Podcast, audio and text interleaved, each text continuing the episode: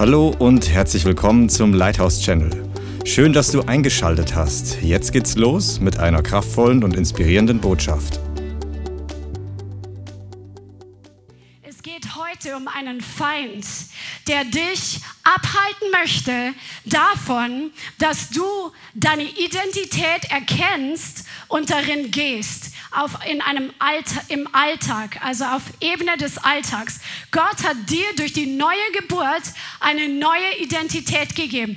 Du bist nicht mehr derselbe, der du früher warst, bevor du Jesus gekannt hast, sondern du bist eine neue Schöpfung geworden und alles Mögliche in deinem Glaubensleben, in deinem Wandel hängt damit zusammen, dass du erkennst, welche Identität dir Gott gegeben hat. Amen.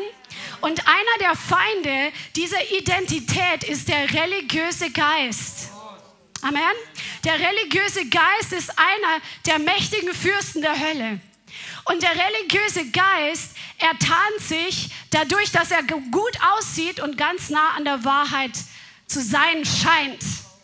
Weil jeder Mensch hat irgendwo in seinem Herzen von Gott eingepflanzt bekommen, diese Sehnsucht danach, Gott zu gefallen. Jeder hat von uns diese Ewigkeit in sein Herz hineingepflanzt bekommen. Und wir wissen, dass da eine Ewigkeit gibt. Und der Feind, der will nicht, dass wir dass die Wahrheit erkennen, die uns frei macht, sondern er schickt eine Täuschung, die so ähnlich ist wie die Wahrheit, damit wir in der Fälschung laufen, die aber nicht die Kraft hat, die die Wahrheit hat. Amen. Und das ist der religiöse Teufel. Der sieht gut aus, aber ist nicht der richtige Weg. Und den musst du kennenlernen. Und der Herr will dich davon freisetzen, wo du oder ich vielleicht noch religiös geprägt sind durch unsere Vergangenheit, sodass wir nicht in dem laufen können, was für uns vorbereitet ist. Amen. Einer hat mal gesagt, dass Religion ist wie eine Impfung. Was passiert bei einer Impfung?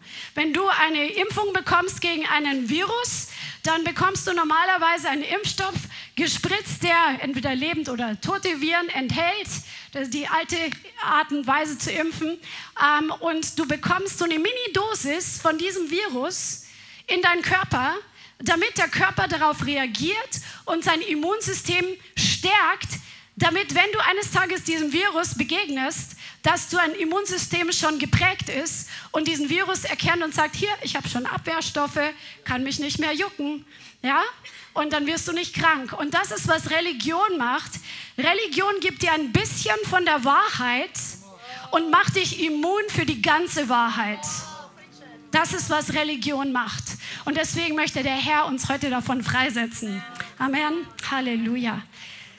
Preis dem Herrn. Viele von uns haben noch religiöses Gedankengut, Bollwerke, Bindungen und der Herr will, dass du in der Freiheit lebst. Amen. Und religiös sind nicht nur immer die, die vielleicht in den Großkirchen irgendwie sind, sondern Religion kann genauso in eine lebendige Gemeinde sich einschleichen, genauso in eine charismatische Gemeinde, in eine Pfingstgemeinde kann Religion sich genauso einschleichen. Und wir schauen uns gleich die Symptome an, die darauf hindeuten, wo du erkennen kannst, vielleicht habe ich noch religiöse Festungen, die mich in meiner Freiheit einschränken, wo Gott dich aber berufen hat, in der Freiheit zu gehen. Möchtest du in der Freiheit Gottes gehen? Halleluja, fast alle Leute hier. Preis dem Herrn. du kannst gerne mal einen Daumen hoch geben, wenn du frei sein möchtest von Religion und in der Freiheit Gottes gehen möchtest. Merkmale von Religion zum Beispiel ist jemand, der auf seine Selbstgerechtigkeit sich stützt. Also jemand, der sagt, wow, ich habe schon ähm, das und das Gutes getan und ich habe die und die Werke befolgt oder die Gebote befolgt und da kommt dann so eine Gerechtigkeit aus den Werken hervor, als eine Herzenshaltung, als eine Einstellung. Und man beruft sich in seiner Gerechtigkeit nicht auf die Gnade Gottes, der uns einfach das geschenkt hat, sondern auf die eigenen Werke, auf die eigene Leistung. Und das kann auch zum Beispiel sein, das Bibellesen. Dass du denkst, boah, ich bin schon ein richtig guter Christ, Gott muss richtig zufrieden mit mir sein. Ich lese jeden Tag meine Bibel, mindestens ein Kapitel. Ich ich bete jeden Tag meine ganze Gebetsliste runter und ähm, dann gehe ich jeden Sonntag in die Gemeinde. Gott ist schon bestimmt zufrieden mit mir. Das ist Religion, weil Gott misst uns nicht an unseren Werken, sondern er hat uns gerecht gemacht aus Gnade durch Glauben. Wir schauen uns nachher noch den Gegensatz dazu an, aber ich gebe euch erstmal Merkmale von Religion. Religion kann auch sein, wenn wir christliche Dinge tun, zum Beispiel in Zungen beten, den Herrn preisen, den Herrn anbeten, aber unser Herz ist nicht involviert. Wenn wir hier zum Beispiel im Lobpreis sind und die Lieder mit den Lippen singen, aber unser Herz ist auf Dauer, natürlich manchmal ist man kurz abgelenkt, aber wenn man auf Dauer nicht sein Herz integriert in den Lobpreis und sagt, Herr, ich preise dich von Herzen, dass du mich erlöst hast. Ich lobe dich mit allem, was ich bin, weil du mich gerettet hast. Ich freue mich an dir. Herr, du bist einfach so gut. Du singst nur die Worte und deine Gedanken gehen spazieren und du bist ganz woanders. Wenn das ein Lebensstil ist, dann hast du noch was mit Religion zu tun. Weil Gott möchte, mit dir und mit mir. Und das ist genau das Gegenteil von Religion. Eine lebendige Beziehung haben. Und er möchte, dass wir ihm dienen. Von ganzem Herzen, mit ganzer Seele, mit aller Kraft, mit all unserem Verstand. Dass wir komplett involviert sind, wenn wir zum Beispiel den Herrn preisen oder wenn wir beten dass wir wirklich involviert sind mit unserem Herzen und dass es nicht nur ein Lippenbekenntnis ist. Jesus hat sogar gesagt, dass die Pharisäer, die ähm, dafür bekannt waren für den Geist der Religion, ja, aber nicht nur Pharisäer sind religiös, sondern wie gesagt, auch wir können religiös sein oder werden, dass sie gedacht haben, je mehr Worte sie machen und wenn sie beten, desto mehr hört sie Gott. Religion kann sein, wenn du denkst, dass deine Gebete besonders geschliffen formuliert sein müssen oder besonders ähm, cool klingen müssen, damit die anderen denken, boah, ist der geistlich. Nein, der Herr hört mit einem anderen Herzen. Er weiß, wie sehr dein Herz in deinem Gebet involviert ist. Amen. Er achtet nicht darauf, dass wir jetzt ihm sagen, wo was steht und dass wir ihm sagen, ähm, alles in ganz wohlgeformten Worten. Man merkt genau, wenn Leute beten, ob da eine Substanz des Glaubens drin ist oder ob sie aus dem Kopf heraus beten. Der Herr möchte dich zu einer Person machen, die voll des Glaubens ist, die Glaubenssubstanz hat und dass wenn du betest, dass da Substanz aus dir hervorkommt, auch wenn die Worte manchmal nicht ganz 100% geschliffen sind, auf das kommt es nicht an. Die richtigen Worte natürlich klar, aber wichtiger ist noch einfach diese Glaubenssubstanz, die durch dich freigesetzt wird, wenn du betest. Amen. Amen. Amen. Halleluja. In Römer 10 steht, wie Mose die Gerechtigkeit beschreibt, die aus dem Gesetz ist. Römer 10, Vers 5. Die Gerechtigkeit aus dem Gesetz ist, wenn du versuchst, durch das Halten von bestimmten Dingen des Gesetzes oder was du weißt, was richtig ist, ähm, wenn du versuchst, da bei Gott irgendwie Anerkennung zu bekommen, Pluspunkte zu sammeln oder deine Gerechtigkeit, also deine Errettung daraus zu ziehen, indem du Werke tust. In Römer 10, Vers 5 ähm, geht das los. Der, der Mensch, der diese Dinge getan hat, wird durch sie leben. Das war das Gesetz. Amen im Alten Testament. Die Gerechtigkeit aus Glauben, das Gegenteil, sagt aber so, sprich nicht in deinem Herzen, wer wird in den Himmel hinaufsteigen, das ist Christus herabführen, und wer wird in den Abgrund hinabsteigen, das ist Christus aus den Toten heraufführen, sondern was sagt sie? Das Wort ist dir nahe in deinem Mund und in deinem Herzen. Das ist das Wort des Glaubens, das wir predigen. Also die Gerechtigkeit aus Gesetz versucht gute Werke zu tun, um gerecht zu sein. Aber die Gerechtigkeit aus Glauben weiß, dass wenn du sprichst, Jesus ist da, er ist vor dir da und er hört dein Gebet an dem Ort, wo du betest und du sprichst aus dem Glauben heraus, den du in deinem Herzen hast, der entwickelt wird durch das Hören des Wortes Gottes. Und du sprichst zu Jesus und er ist da. Du musst ihn nicht im Himmel suchen oder unter der Erde suchen, sondern er ist da. Er ist da, wo sich zwei oder drei in seinem Namen versammeln. Er ist da, wo du sein Angesicht zu Hause suchst. Da ist Jesus da und du sprichst und du glaubst und du bekommst die Antwort auf deine Gebete. Amen. Und hier steckt so viel drin. Das ganze Prinzip des Glaubens ist hier eigentlich in diesem einen Vers drin, dass das Wort dir nahe ist in deinem Mund und in deinem Herzen. Da, da steckt so viel drin, aber das führt jetzt auf Abwege. Aber wir werden darauf bei dem Gebetsseminar näher eingehen. Also sei dabei. Merkmale von Religion ist auch stolz und sich erheben, wenn man gewisse Dinge tut, wo man weiß, ah, das habe ich jetzt gemacht oder das machen die anderen nicht. Man vergleicht sich so mit anderen und misst sich, dass ich doch besser bin als der andere, weil ich öfter in der Gemeinde bin, weil ich mehr bete. Gott misst uns nicht daran, obwohl wir die richtigen Werke aus Glauben tun sollen, weil der Glaube ohne Werke ist auch tot. Amen aber nicht um bei Gott irgendwelche Pluspunkte zu sammeln oder um unsere Gerechtigkeit im Himmel irgendwie zu erkaufen. Das können wir nicht schaffen. Merkmale von Religion, Angst, nicht genug zu sein, nicht es zu schaffen. Du willst alles richtig machen, du hast Angst, Dinge falsch zu machen. Hey, wir werden alle Fehler machen, auch in der Nachfolge. Und Gott weiß das. Gott weiß, dass du Fehler machen wirst. Aber wenn du Angst hast vor Gott, Fehler zu machen, wir sollen natürlich nicht mutwillig sündigen, aber wir sollen auch nicht denken, ich muss jetzt mich ganz dolle anstrengen, dass ich jetzt ja keinen Fehler mache, weil sonst haut Gott mir eine auf die Finger. Wir tun unser Bestes aber wir werden auch fallen. Der Gerechte fällt siebenmal und er steht wieder auf. Und du darfst mit Gottes Gnade rechnen, dass er da ist, wenn du nicht mutwillig, auf Dauer mutwillig sündigst, sondern wenn du deinen Lauf läufst und du fällst hin, dann steh auf. Es ist Gnade da, es ist Vergebung da. Gott ist da, um deine Schuld abzuwaschen, wenn du fällst. Amen. Die Religion fokussiert sich darauf, was darf ich und was darf ich nicht. Ganz typisch. Ja, wenn ich dann faste, wie ist das dann? Darf ich dann das essen oder darf ich das trinken? Darf ich das? Darf ich das nicht? Wenn ich bete, darf ich mich hinknien? Darf ich auch stehen? Was darf ich? Darf ich die Augen aufmachen, Augen zumachen? Also das ist Religion, was ich darf und was nicht. Das ist so das Alte Testament. Ja?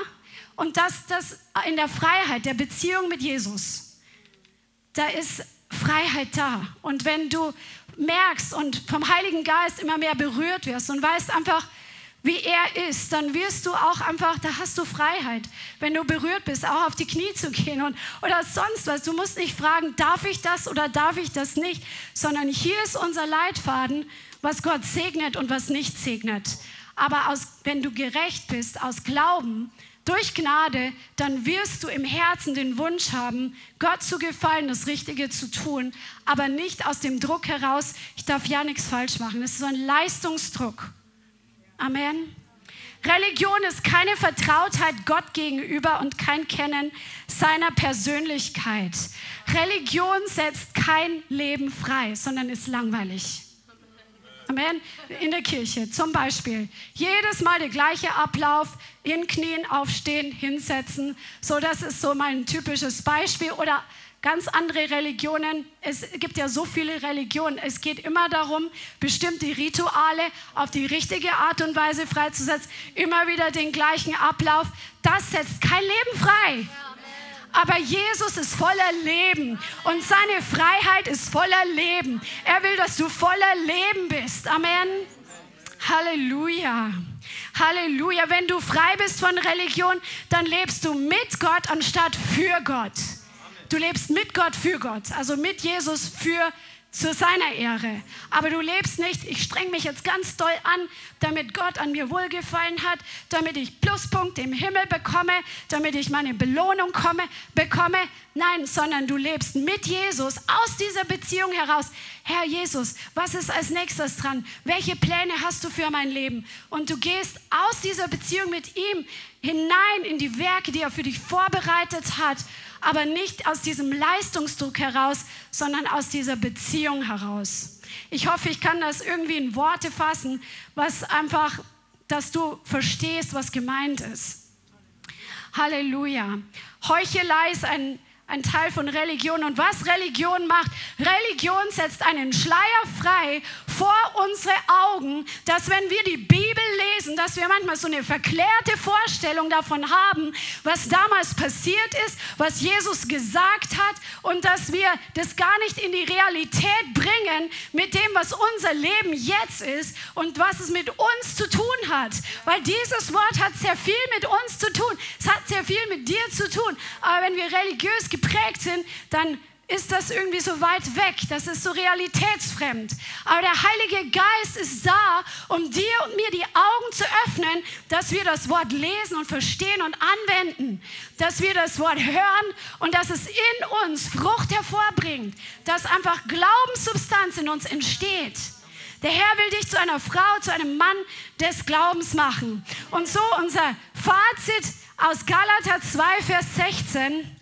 Galater 2,16, da wir wissen, dass der Mensch nicht aus Gesetzeswerken gerechtfertigt wird, sondern nur durch den Glauben an Christus Jesus, haben wir auch an Christus Jesus geglaubt, damit wir aus Glauben an Christus gerechtfertigt werden und nicht aus Gesetzeswerken, weil aus Gesetzeswerken kein Fleisch gerechtfertigt wird.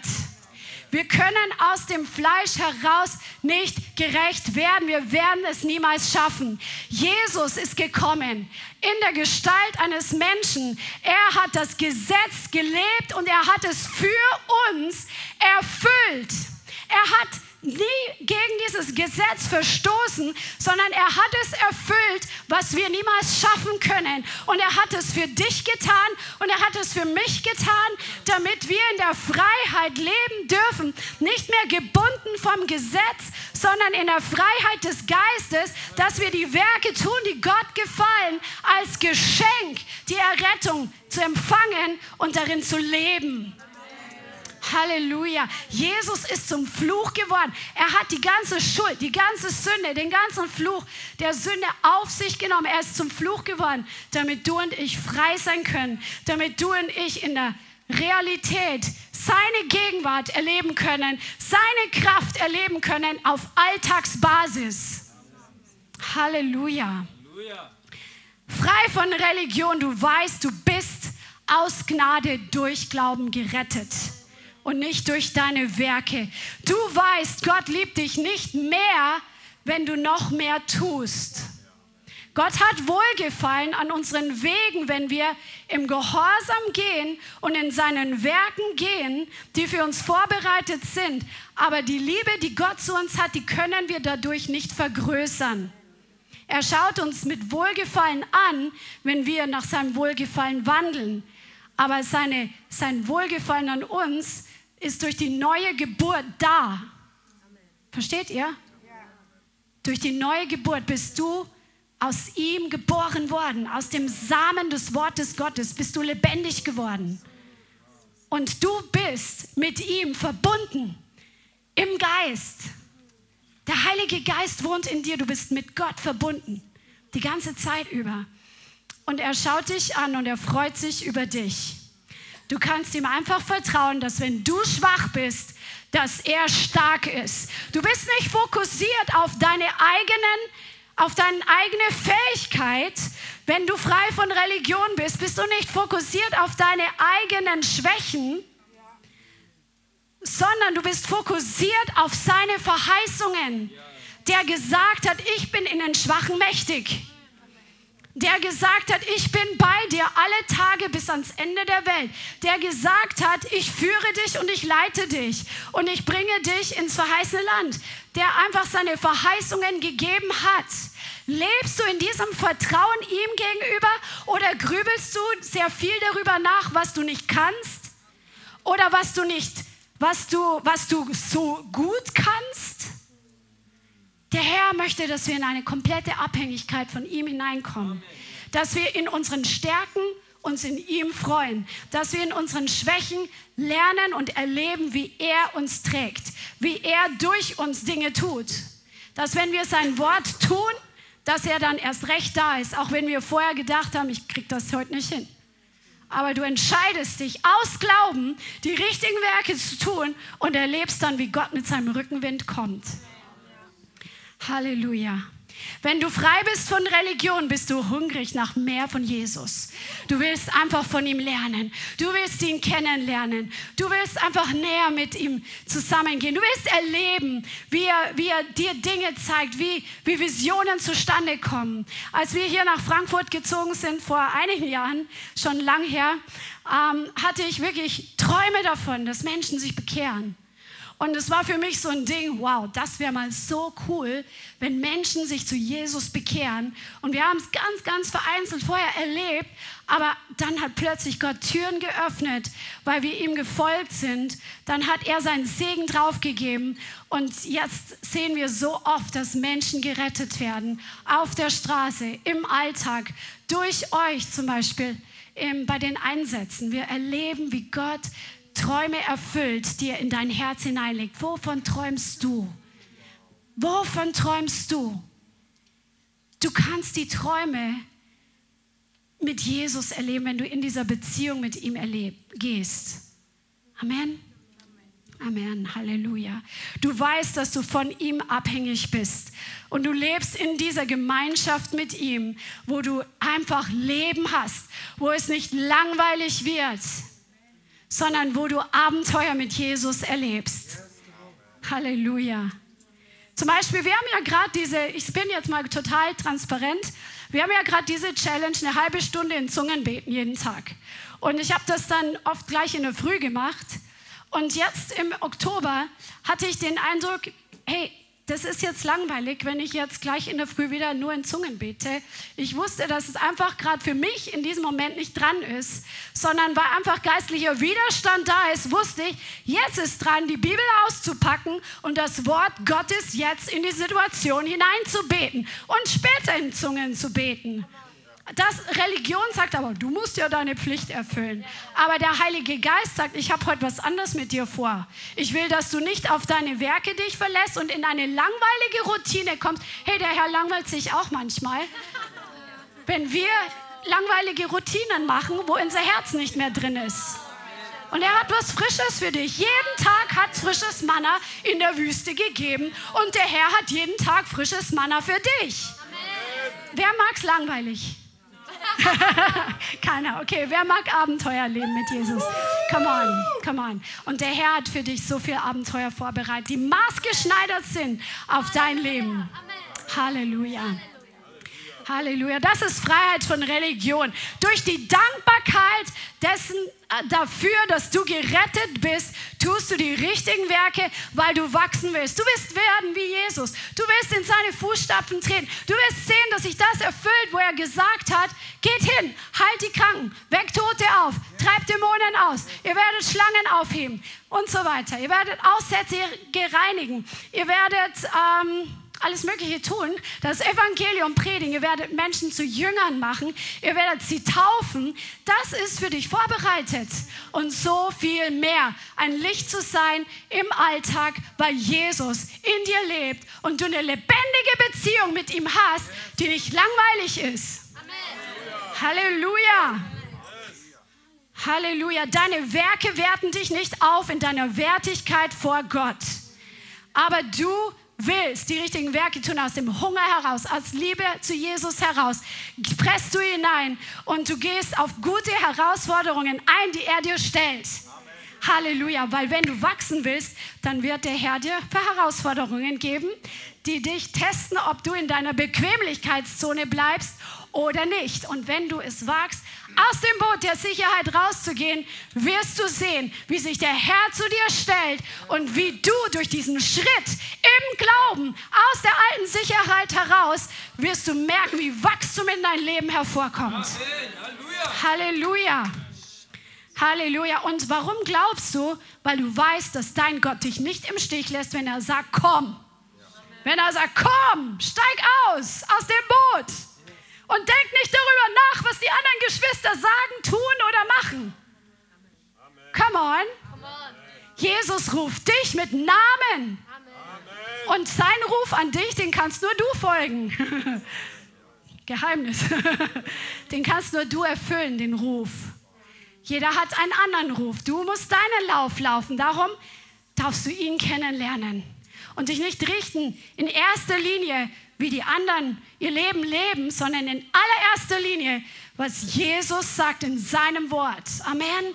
Und daran messen wir alles, messen wir Predigten. Was du hier hörst, lies in der Bibel nach, prüf es. Das ist deine Verantwortung, das zu prüfen, was du hörst. Amen. Damit du weißt, worauf du gebaut bist. Damit du weißt, was du glaubst und warum du es glaubst. Und das hier ist dafür die Grundlage. Halleluja. Wenn du frei bist von Religion, dann schaust du auf Jesus und du glaubst, was er zu dir sagt, wer du bist.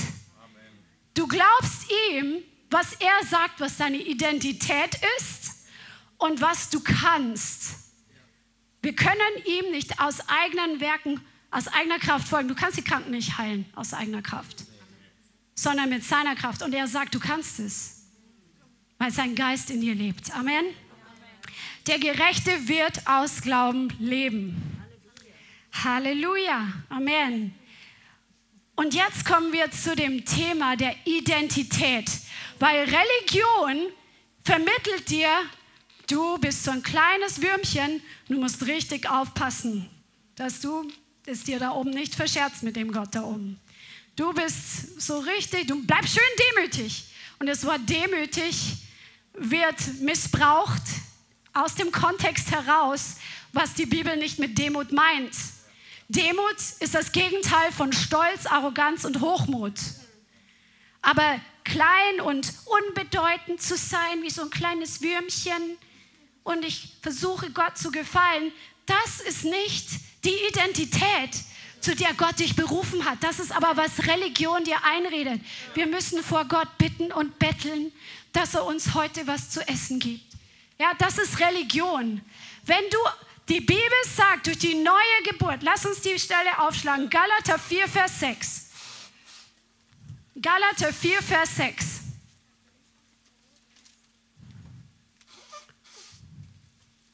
Weil ihr aber Söhne seid, sag mal Söhne, sandte Gott den Geist seines Sohnes in unsere Herzen, der da ruft, aber Vater.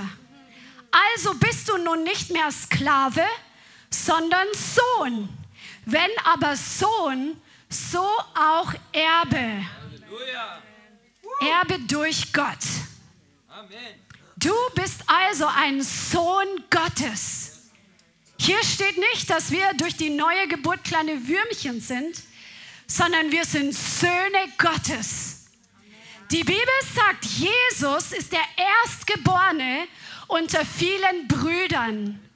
Jesus ist den Weg vor uns gegangen um den Weg frei zu machen, uns zu zeigen, die Beziehung zum Vater, das kannst du besonders im Johannesevangelium kennenlernen, wie Jesus, was für eine Beziehung er zum Vater hatte. Damit wir uns ein Beispiel daran nehmen, weil durch die neue Geburt sind wir in diese Position gekommen, auch Söhne Gottes zu sein. Mit den vollen Rechten,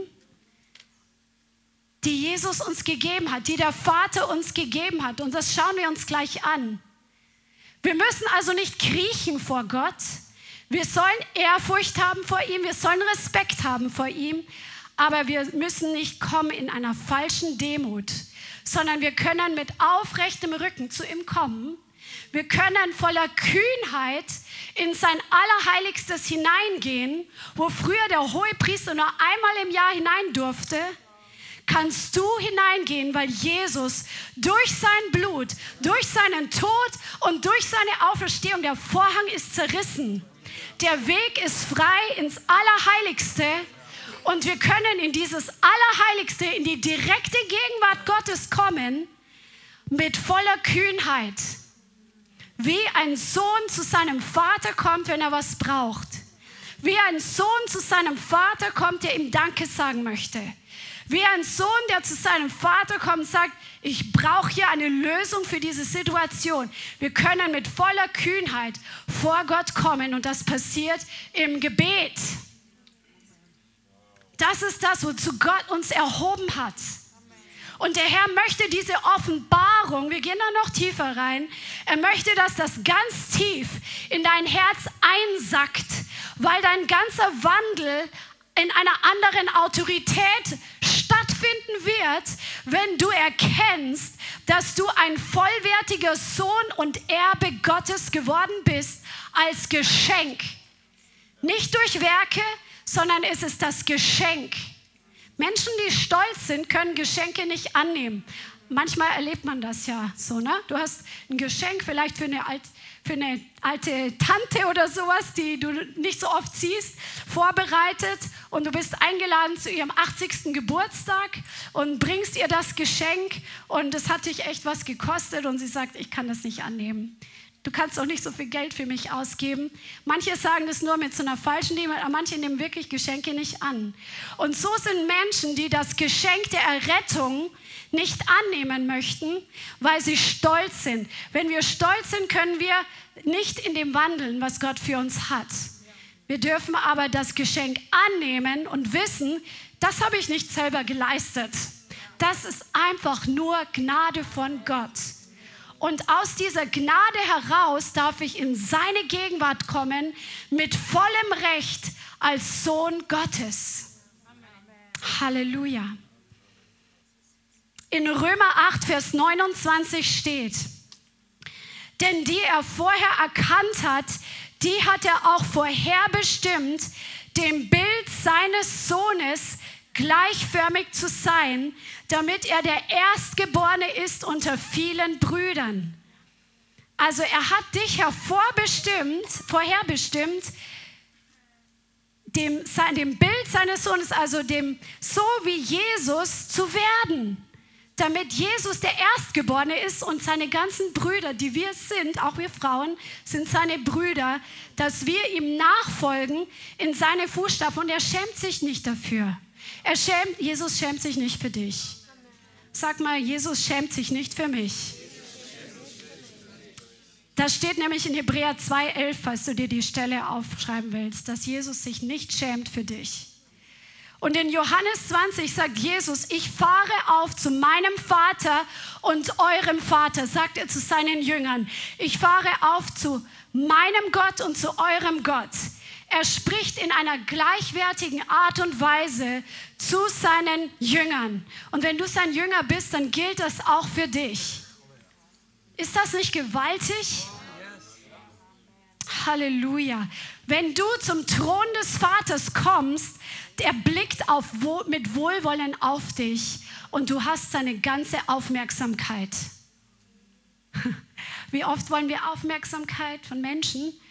Aber wenn wir zum Vater kommen, er hat volle Aufmerksamkeit für dich, wenn du in seine Gegenwart kommst. Er schenkt dir Gehör.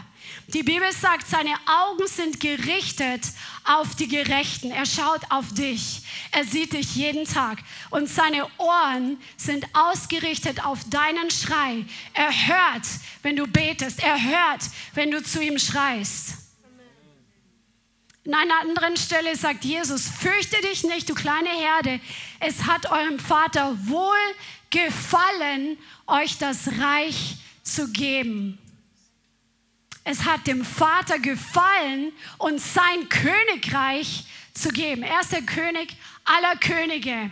Ich bin so froh, in Zeiten wie diesen, in der wir leben, zu wissen, dass ich eines Tages jedes Knie vor ihm beugen muss. Dass ich eines Tages jede Zunge wird bekennen, dass er allein Gott ist und alle anderen Götter sind Götzen. Er aber ist der Herr, der in alle Ewigkeit regieren wird, den niemand von seinem Thron stoßen wird, der in Gerechtigkeit und Wahrheit und Heiligkeit und Gnade und Barmherzigkeit und voller Licht und Freude regieren wird für alle Ewigkeit. Halleluja. Und das Königreich, das wir geerbt haben, das kann nicht erschüttert werden. Halleluja. Halleluja. Also wir sind vor seinen Augen nicht nur seine Kinder, du bist nicht nur ein Sohn Gottes, sondern wie wir gerade gelesen haben, wie es hier steht in Galater 4, Vers 6, wir sind Sohn, aber auch Erbe durch Gott. Jetzt habe ich mich immer gefragt, ja, was erbe ich denn von Gott? Hast du dich das auch schon mal gefragt? Wir sind Erben Gottes. Zwei Leute. Ihr, die anderen wissen schon alle Bescheid, voll cool. Hättet ihr mir auch mal Bescheid sagen können. also wir sind Erben Gottes. Und das ist so interessant, dass wir erkennen, was wir erben werden. Satan will nämlich nicht, dass du es weißt. Wir sind vollwertige Erben und der Vater im Himmel, er hat dir Vollmachten erteilt, die absolut rechtskräftig sind. Und zwar in jeder Hinsicht. Wenn Gott, der König aller Könige, der Schöpfer des ganzen Universums, dir eine Vollmacht erteilt, dann gilt das und dann weiß auch die ganze geistliche Welt Bescheid, dass Carolina höchstpersönlich von Gott eine Vollmacht empfangen hat. Dass jeder einzelne von euch, Martin, eine Vollmacht empfangen hat vom Vater. Wisst ihr, was eine Vollmacht ist? Eine Vollmacht zum Beispiel, wenn ich mal, sagen wir mal, ich reise ein paar Monate weg und dann gebe ich ähm, meiner Tochter eine Vollmacht über mein Konto. Und dann kann sie auf die Bank gehen und die Bank, die muss dann gucken, da, die müssen dem gehorchen. Wenn da steht, die Vollmacht über mein Bankkonto, über alle Geschäfte mit dem Bankkonto ähm, ist erteilt an so und so, an meine Tochter, dann muss die Bank das tun. Ich habe es unterschrieben, es ist vielleicht noch beglaubigt, was weiß ich. Und da muss die Bank das Geld aushändigen obwohl es mein Konto ist. Und der Vater im Himmel hat, ein, hat mehr als ein Bankkonto. Der Vater im Himmel hat dir Vollmacht gegeben über sehr viele Dinge und diese Vollmacht ist gültig. Und der Teufel will nicht, dass du das weißt und dass du so auftrittst, als ob du die Vollmacht hast. Wenn du die Vollmacht in der Hand hast, dann kann sich der Bankdirektor aufführen, was er möchte. Die Vollmacht ist bestätigt und sie ist gültig. Der kann, der kann rumschreien, der kann auf dem Boden Purzelbäume schlagen, der kann gegen die Fensterscheiben schlagen. Das nützt alles nichts. Diese Vollmacht ist rechtsgültig und es muss dem Folge geleistet werden. Come on. Und Gott hat dir Vollmacht gegeben als Sohn Gottes und als Tochter Gott, als Erbe Gottes. Halleluja. Halleluja. Du hast Vollmacht in seinem Namen. Deswegen beten wir in dem Namen Jesus, ich binde den Geist der Verwirrung über meinem Haus, weil wir in seinem Namen die Vollmacht ausgestellt bekommen haben. Ist alles Jura, ne? Halleluja. Du hast Vollmacht in dem Namen Jesus. Zum Beispiel Lukas 10, Vers 19. Ich habe euch Vollmacht gegeben, auf Schlangen und Skorpione zu treten und über die ganze Kraft, sag mal die ganze Kraft des Feindes und nichts wird euch schaden. Amen. Stellt das muss doch mal einsacken. Wir dürfen das nicht religiös lesen. Ja, wir haben Vollmacht über, über die Werke des Feindes, über Schlangen und Skorpione zu. Aber was bedeutet das denn? Dass du von Gott eine Vollmacht ausgestellt bekommen hast über Schlangen und Skorpione. Das heißt über Dämonen.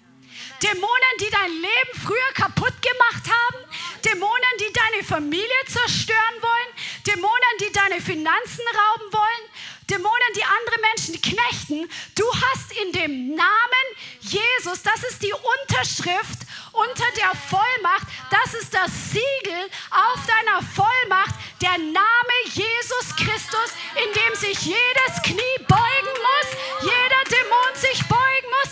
In diesem Namen hast du Vollmacht bekommen. Halleluja. Und wenn du was sagst, dann müssen die Folge leisten. Come on. Über deinen Autoritätsbereichen wohlgemerkt. Weil der geistliche Bereich weiß genau, was Autorität bedeutet. Manchmal geht der Feind nicht sofort, weil er dich testen möchte. Alle, die mit Kindern zu tun haben, die kennen das. Die probieren, wie weit sie gehen können, wenn der Erzieher oder der Lehrer sagt, nein, diese Kiste wird heute nicht aus dem Schrank geholt. Damit wird heute nicht gespielt. Dann wird geguckt, wann der Erzieher mal nicht herguckt. Und dann wird die Kiste aus dem Schrank geholt und in einer Ecke heimlich gespielt damit. Und da wird mal ausprobiert, ob die Person das wirklich ernst meint.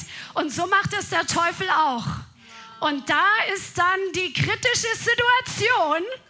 Wie reagierst du als Erzieher, als Lehrer? Stehst du zu deinem eigenen Wort? Glaubst du deiner eigenen Vollmacht, die du gerade ausübst? Oder lässt du Raum? Ach, funktioniert ja gar nicht. Funktioniert für mich nicht. Hm, muss ich vielleicht noch ein bisschen mehr? Bla bla bla. Nein, sondern du sagst, nein, diese Kiste, haben wir gesagt, die bleibt heute im Schrank.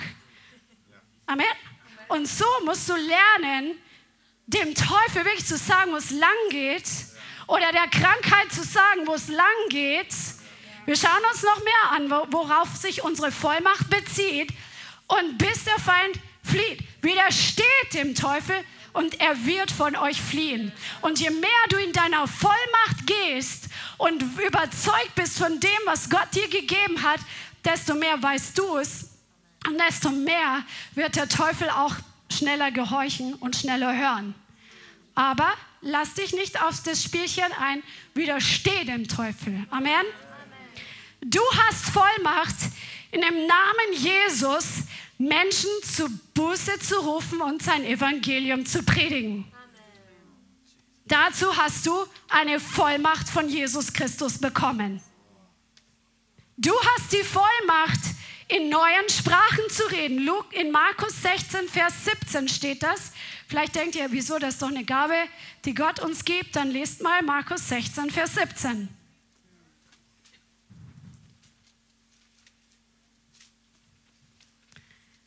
Hier steht, diese Zeichen aber werden denen folgen, die glauben, in meinem Namen werden sie Dämonen austreiben. In meinem Namen werden sie in neuen Sprachen reden. In meinem Namen werden sie Schlangen aufheben. Und wenn sie tödliches trinken, wird es ihnen nicht schaden. In meinem Namen werden sie Kranken die Hände auflegen und sie werden sich wohl befinden. Das ist die Vollmacht, die Jesus dir gegeben hat. Du hast das Siegel Gottes dafür. Deswegen darfst du das ausüben in der Gewissheit, dass du den ganzen Rückenwind des Himmels hinter dir und mit dir hast, weil sich Gott zu dir stellt, wenn du in seinem Namen die Dinge tust, die er geschrieben hat, dass du in seinem Namen tun darfst. Er hat dir ähm, Vollmacht gegeben über die ganze Kraft des Feindes, über die Kraft von Depression. Er hat dir Autorität gegeben über die Kraft von Bitterkeit. Er hat dir Autorität gegeben über die Kraft von Selbstmitleid. Er hat dir Autorität gegeben über Verwirrung. Er hat dir Vollmacht gegeben über diese Double-Mindedness, dieses Hin- und Her-Schwanken. Heute so, heute bin ich begeistert mit Jesus unterwegs, morgen bin ich im Fleisch, heute bin ich dann wieder in der Gemeinde und voll am Power beten, morgen gehe ich wieder in die Welt. Jesus hat dir Vollmacht darüber gegeben, dass du nicht mehr wankelmütig bist. Er hat dir Vollmacht gegeben über die, den Autoritätsbereich deines eigenen Lebens, über den Autoritätsbereich deiner Ehe und deiner Familie und deines Arbeitsplatzes, was dein eigenes Umfeld, deine eigene Tätigkeit betrifft. Er hat dir Vollmacht gegeben, zu herrschen, auch über deine Finanzen. Amen. Und nicht nur im natürlichen Bereich, sondern auch im geistlichen Bereich. Halleluja, das ist so wichtig, dass du das erkennst. Und mit der Vollmacht kommt immer eine Verantwortung. Gott hat uns gesetzt auf die Erde, um über die Erde zu herrschen.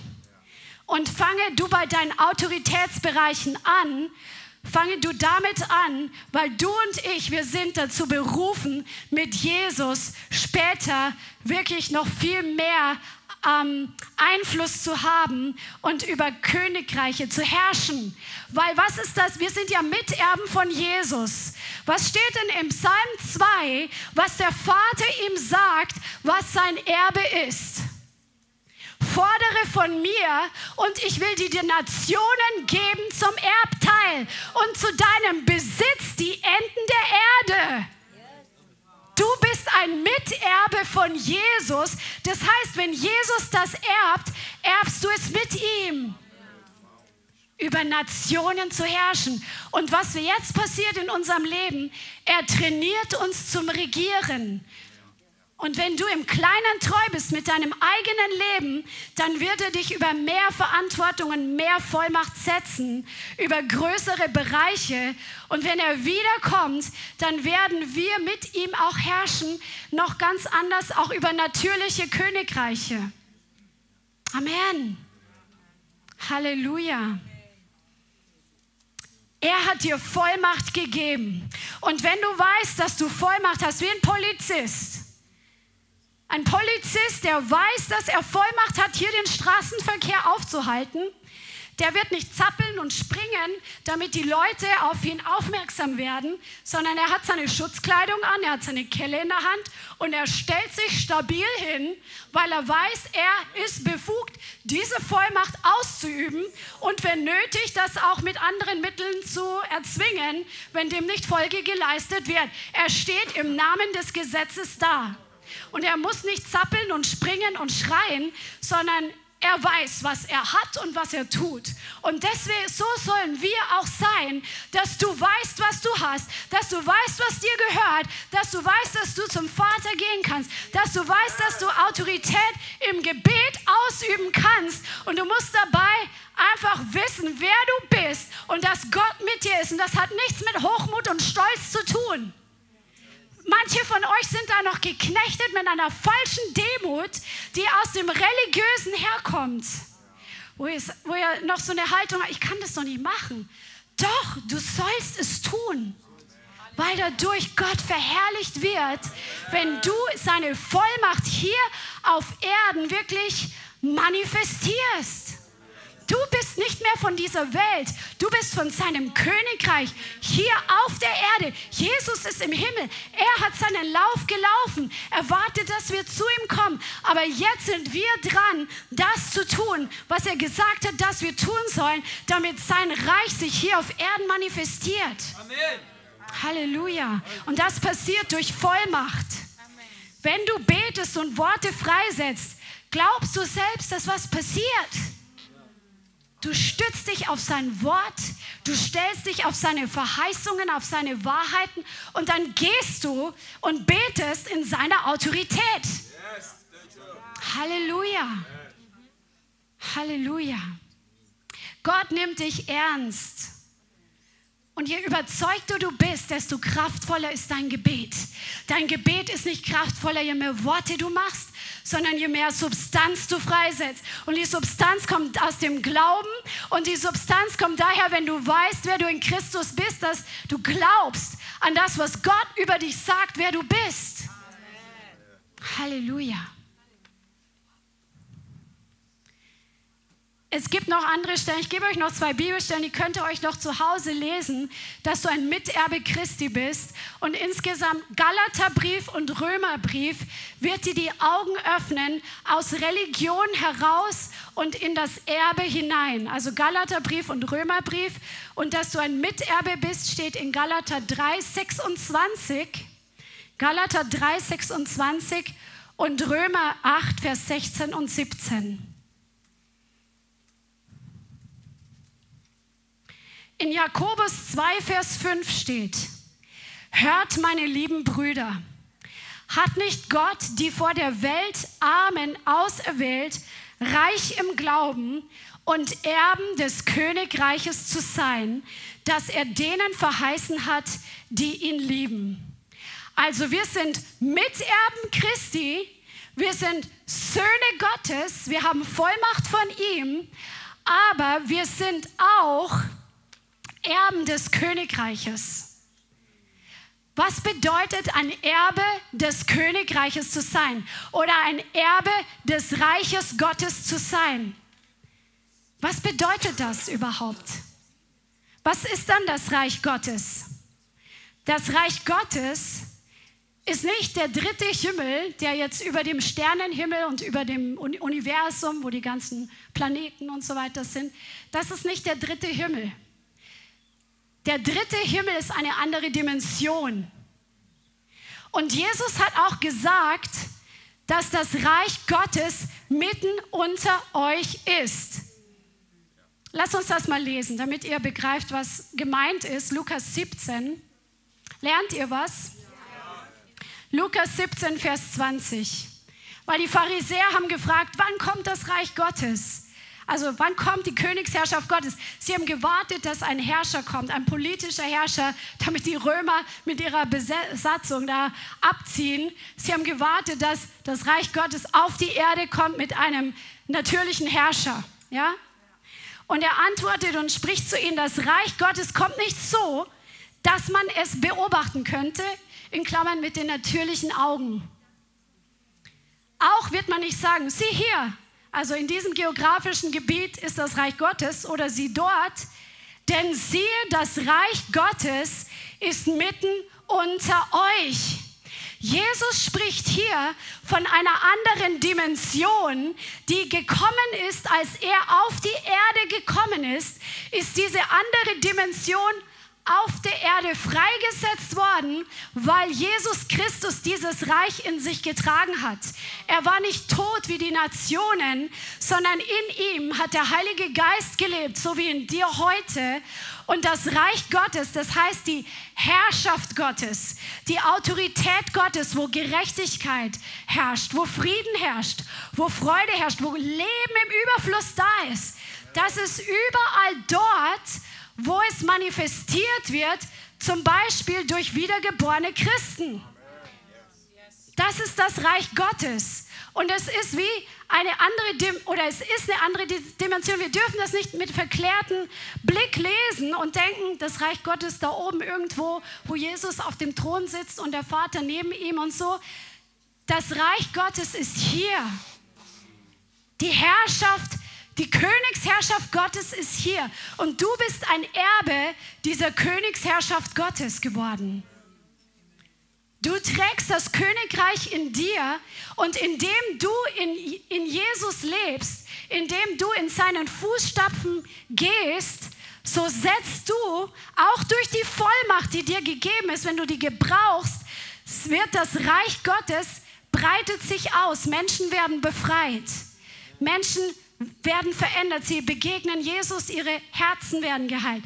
Menschen bekehren sich. Oder plötzlich, du betest für deine ungläubigen Angehörigen und sie erleben, wie Friede in ihrem Haus in dieser Zeit einzieht. Als Erhörung deiner Gebete, da bist du dabei, Reich Gottes freizusetzen. Alles, was gut und vollkommen ist, kommt vom Vater des Lichts. So setzt du Reich Gottes frei wenn der Feind entwaffnet wird, entmachtet wird im Leben von Menschen. Bei Menschen fängt die Veränderung an und dann geht es auf die Gesellschaft über. Deswegen nimmt das Reich Gottes in einer Nation zu, je mehr Menschen sich zu Jesus bekehren. Amen. Und wir sind Erben davon. Das hat Gott uns geschenkt. Mit Jesus. Halleluja. Er hat dich mit auferweckt und mit sitzen lassen in der Himmelswelt in Christus.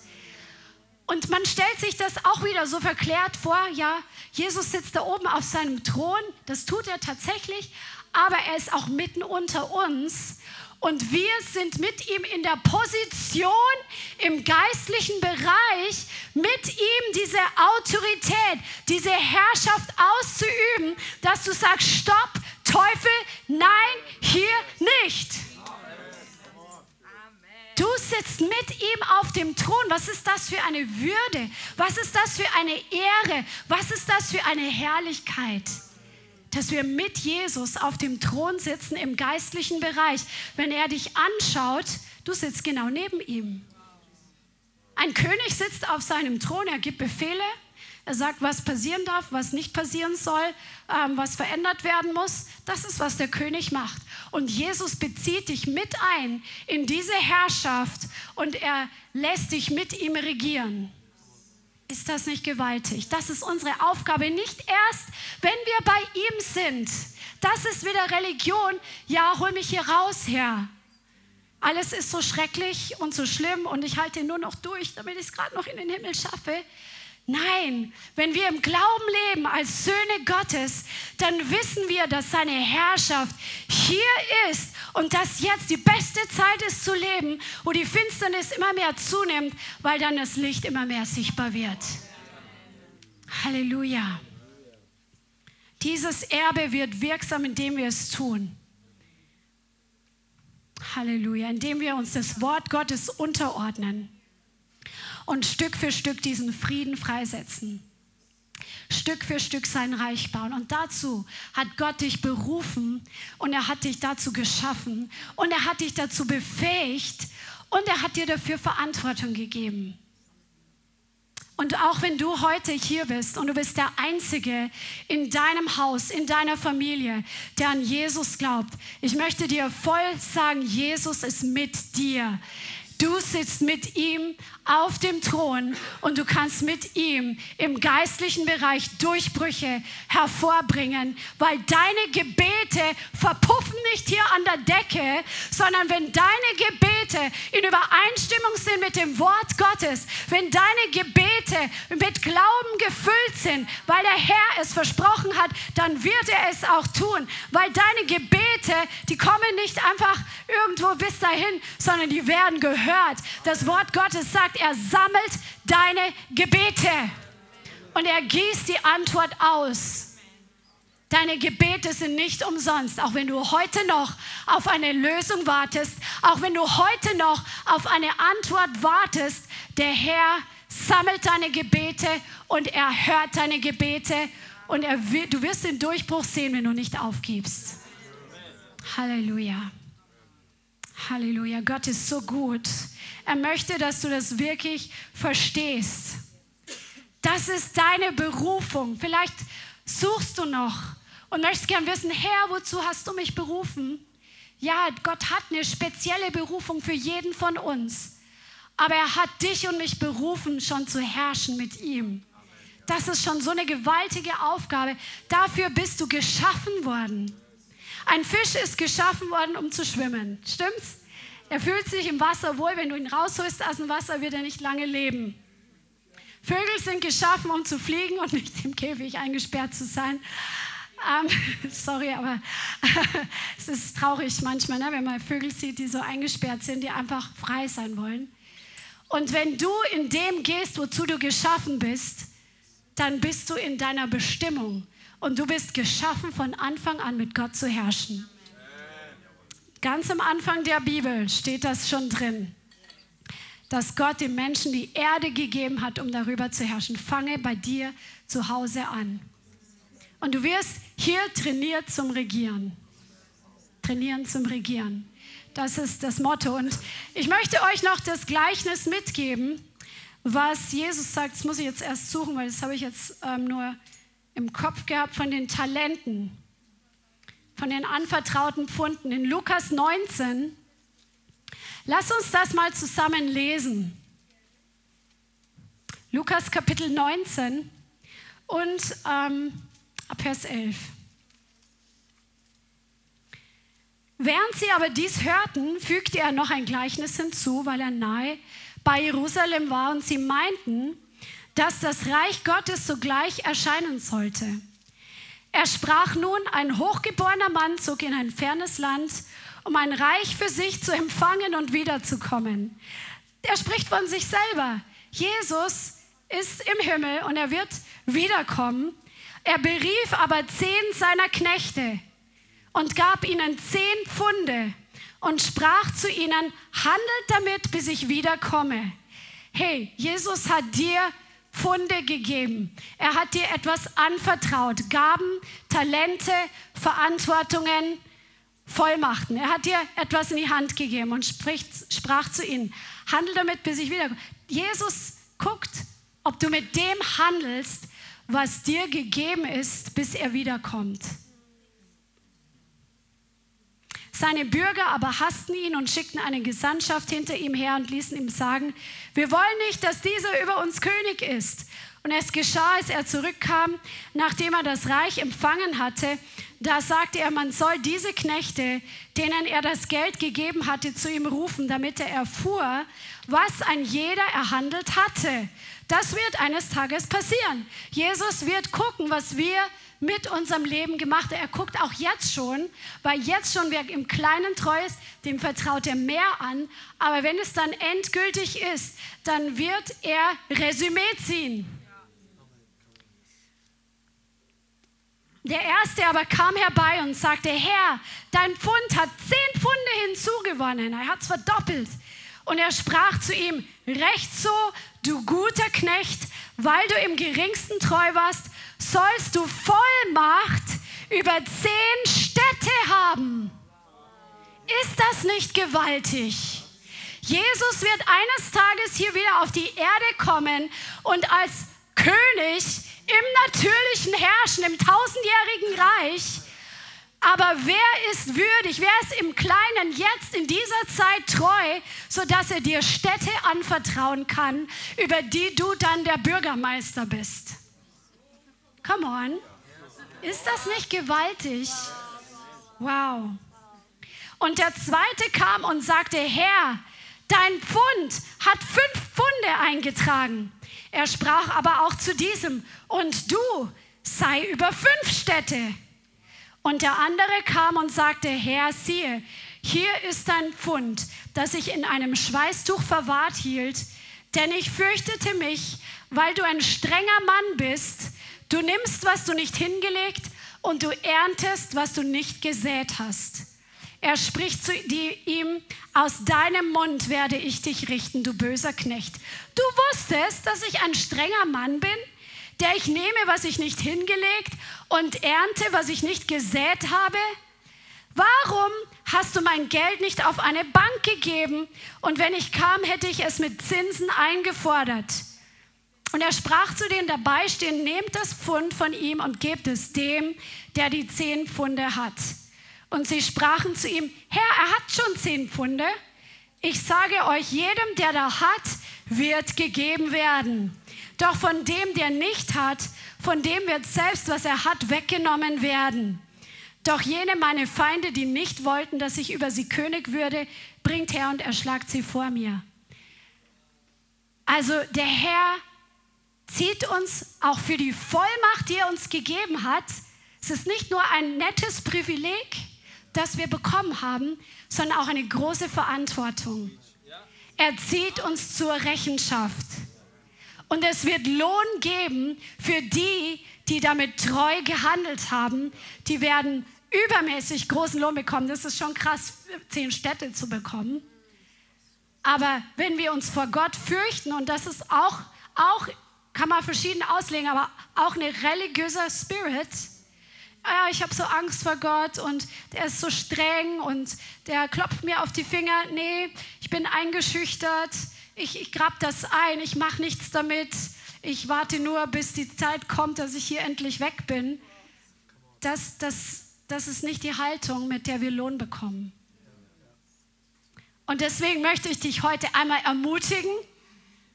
Du bist Sohn Gottes. Du kannst mit Kühnheit zum Vater kommen.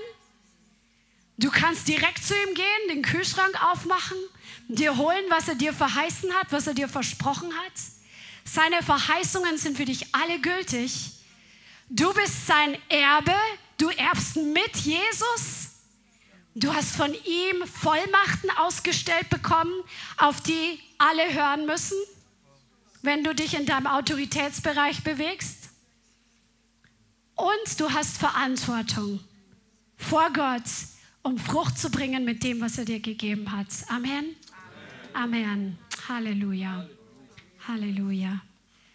ja, dann möchte ich jetzt mit euch einfach, wir wollen ins Gebet gehen. Und wenn du heute gemerkt hast, dass irgendwie noch Religion in dir drinsteckt und dich irgendwie einschränkt, dann ist der Heilige Geist heute da, um dich freizusetzen. Vielleicht ist es ein Prozess, dass diese Bollwerke, die sich aufgebaut haben als Lügen, dass die niedergerissen werden durch die Wahrheit. Bei manchen Menschen passieren plötzliche Durchbrüche. Und wir wollen im Herrn auch für einen plötzlich glauben. Amen. Halleluja. Preis dem Herrn. Lass uns aufstehen.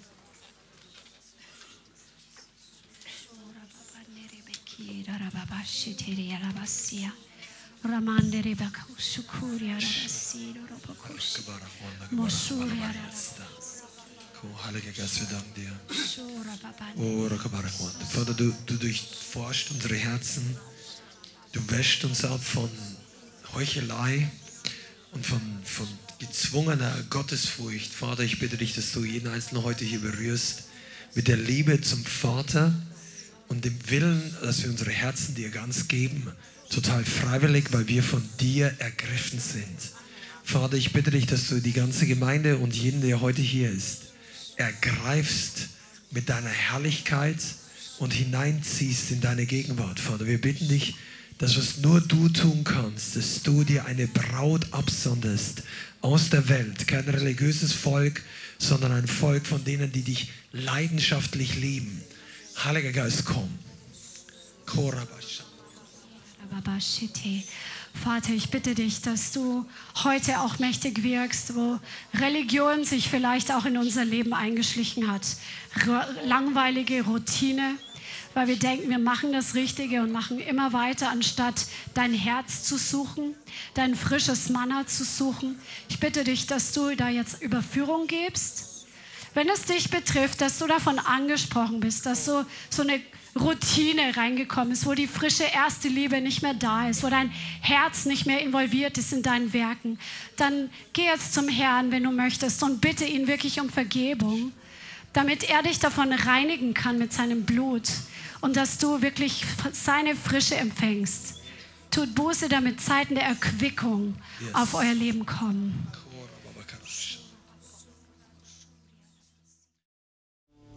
Vielen Dank fürs Zuhören. Wir hoffen, die Botschaft hat dich inspiriert und weitergebracht. Diese und noch mehr Botschaften findest du auch als Livestream auf unserem YouTube-Channel, zusammen mit Live-Worship und vielen bewegenden Zeugnissen. Wir würden uns freuen, wenn du auch mal in unserem Gottesdienst vorbeischaust. Alle Infos dazu findest du auf unserer Webseite, auf Facebook oder Instagram. Links dazu findest du in der Beschreibung. Schreib uns gerne dein Zeugnis oder dein Gebetsanliegen unter info at lighthouse.center. Tschüss und bis zum nächsten Mal.